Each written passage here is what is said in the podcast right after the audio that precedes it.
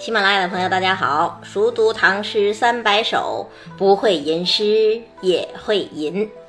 今天跟大家分享李白的《子夜吴歌·下歌》：镜湖三百里，菡萏发荷花。五月西施采，人看爱若鸦。回舟不待月，归去越王家。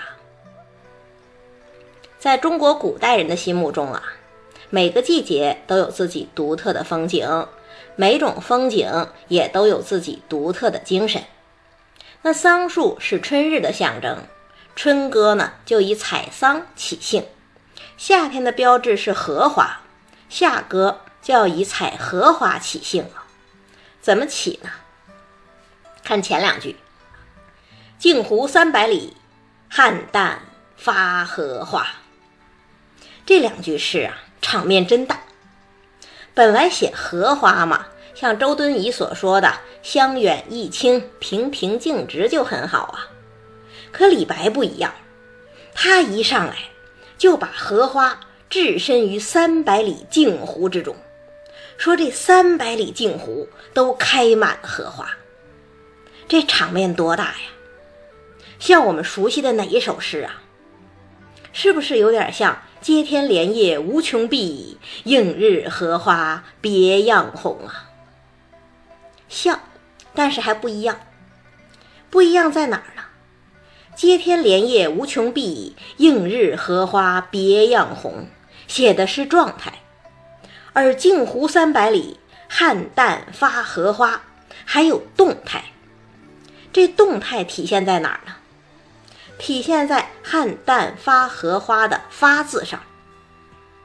其实菡萏就是荷花呀，但是呢，它也可以特指荷花的花苞啊。那在这里头，李白用的就是花苞、花骨朵这个含义。所谓菡萏发荷花，就是说荷花一下子从花骨朵变成了怒放的花朵。大家想。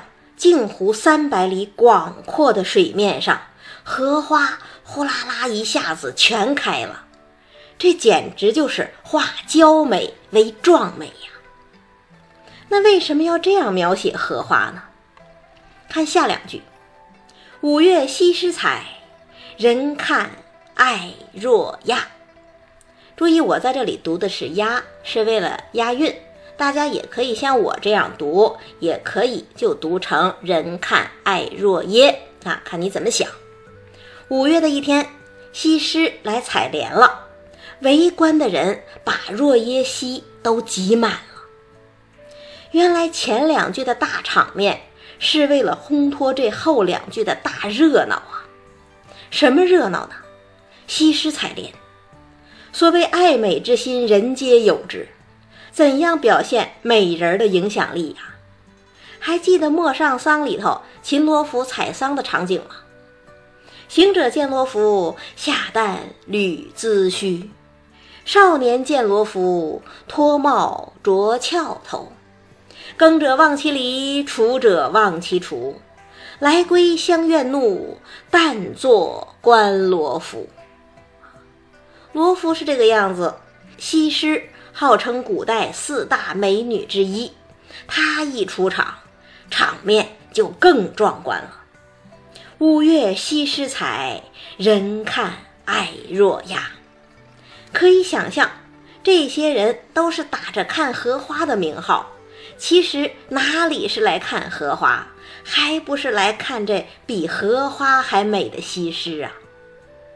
那我们在讲上一首春歌的时候，不是说过？只要素手轻条上，红妆白日鲜这两句，几种颜色这么一勾勒，就足以写出秦罗浮的美吗？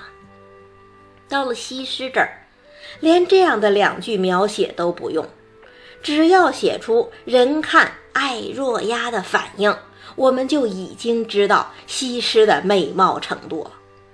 这是什么手法呀？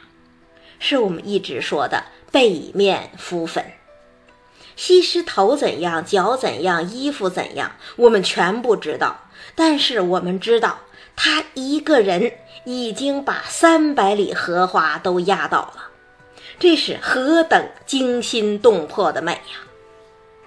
但是呢，也有评论家说，这两句诗写的不好。不好在哪儿啊？说不符合事实。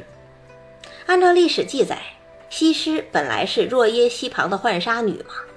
如果说她在若耶溪采莲，倒还合情合理；放到镜湖，不就虚了吗？有更改事实的嫌疑。而且，既然是到镜湖来采莲，那么人看爱若耶就无法落实。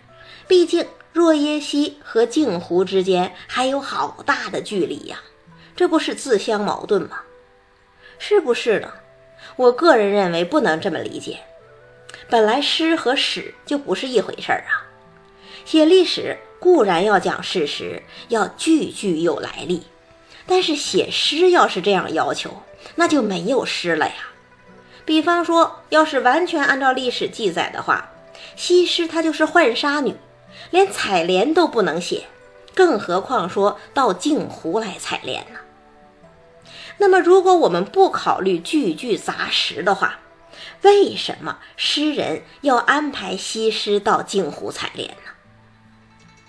因为镜湖这个名字会让人联想到镜子呀，就像我们之前讲过的“越女新妆出镜心，自知明艳更沉吟”。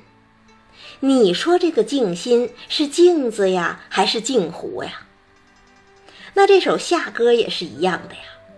镜湖三百里，像镜子一样，既映照出荷花的美，也映照出西施的美，这是镜湖三百里的用意。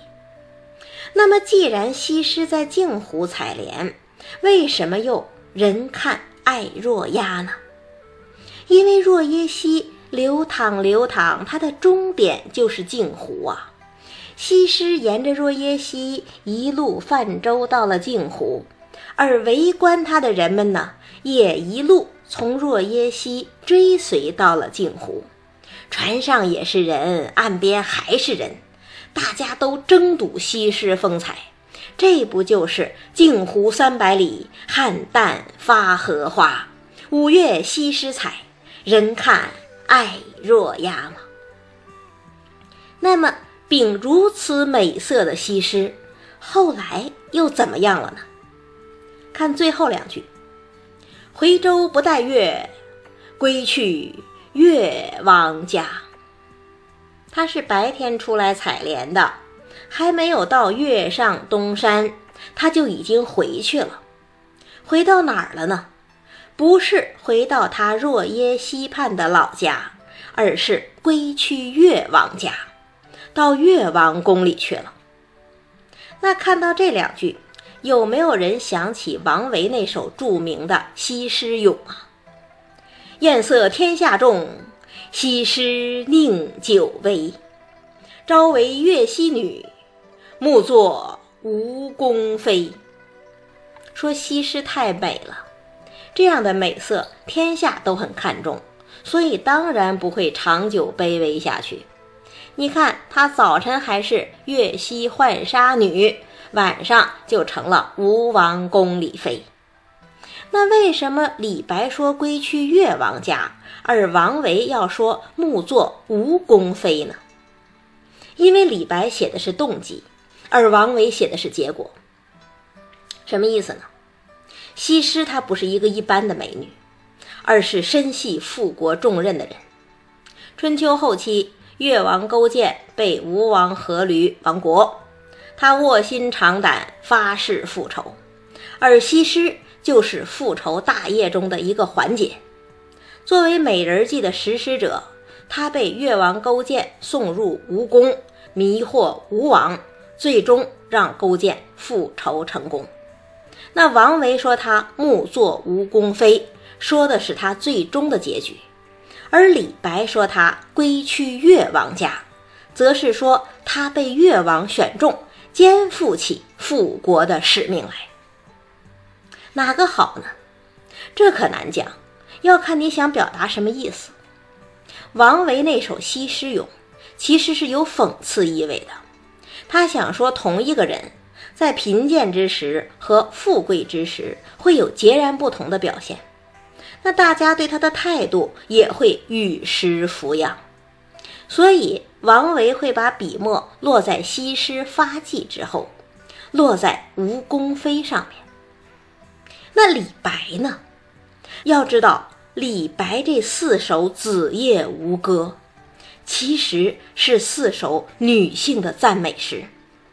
夏歌里的西施和春歌里的罗敷一样，不仅是一个绝色美女，更是一个具有高洁精神的女子。什么样的高洁精神呢？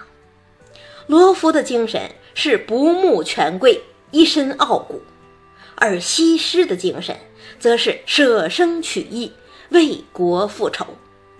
所以李白的描写到西施进入越王宫就戛然而止了，因为他此后所做的一切都是为了越王，为了越国。我们讲第一句“镜湖三百里”。汉旦发荷花的时候，曾经说：“这是化娇美为壮美。”那西施的一生又何尝不是化娇美为壮美呢？再读一遍：“镜湖三百里，汉旦发荷花。五月西施采，人看爱若压。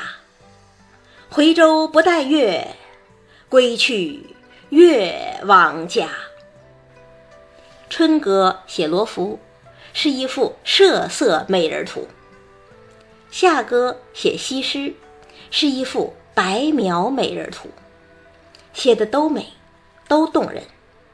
那秋歌又会写谁呢？下一期跟大家分享。